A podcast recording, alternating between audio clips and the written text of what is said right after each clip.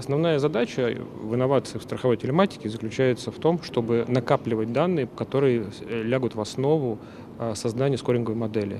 В отличие от европейских лидеров, мировых лидеров, например, как Octa Telematics, у которой сотни миллиардов страховых километров, который может им пользоваться, оперировать для анализа и построения точной скоринговой модели, к сожалению, ни одна российская компания не может сегодня похвастаться, потому что рынок только начался, только зарождается. Поэтому инновации – это правильное э, накапливание и обработка данных от телематических бортов, от, от бортов э, от автомобилей, где установлено телематическое устройство.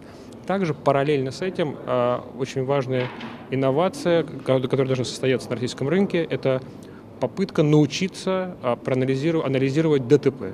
Да, сейчас, к сожалению, также никто из российских компаний, стартапов, не стартапов не умеет это делать качественно в связи с тем, что опыта недостаточно.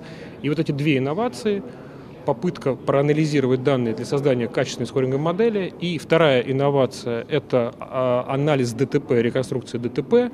Это две задачи, которые, можно сказать, мы сами себе ставим на российском рынке для того, чтобы а, э, в скором времени э, появилась у нас качественная страховая телематика. То есть страховая телематика уже появилась. Хорошая новость, да, уже есть компании, которые пользуются страховой телематикой, уже даже, уже даже есть компании, которые попользовались, которым попользовались, которым не очень понравилось, они сейчас меняют одного партнера на другого. То есть можно сказать, что да, рынок возник, отлично. Теперь вторая задача а, добавить качество в этот суп, сделать его более качественным, более густым, более честным. Поэтому вот я думаю, что на ближайшие пять лет у нас вот такие две инновационные перспективы.